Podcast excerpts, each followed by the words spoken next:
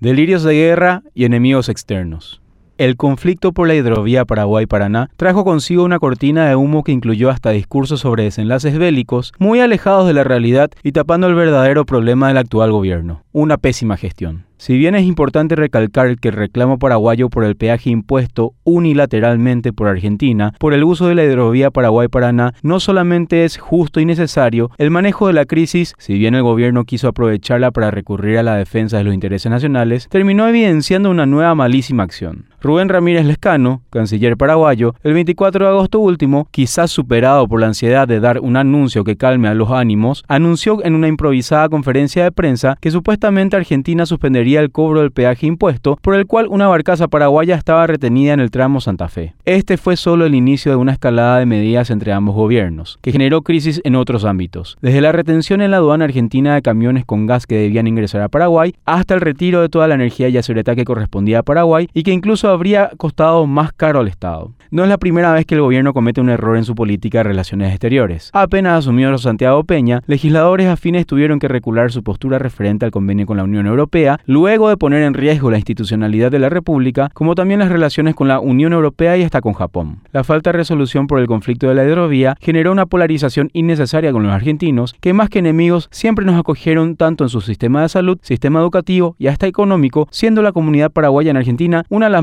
grandes e importantes. Dicha falla en la diplomacia terminó en delirios de guerra y hasta de enemigos externos, discursos que llegaron hasta nuestro Congreso Nacional con desacertadas declaraciones de legisladores que fueron aprovechadas por los ultranacionalistas para introducirla en su narrativa fantasiosa que una vez más buscaban instalar noticias falsas y enemigos fantasmas, propios de los manuales fascistas. Si ante el conflicto de la hidrovía, un problema que incluso tuvo el apoyo de al menos otros tres países importantes de la región, este gobierno no logró brindar una solución eficaz, ¿qué nos depara para la renegociación del anexo C de Itaipú?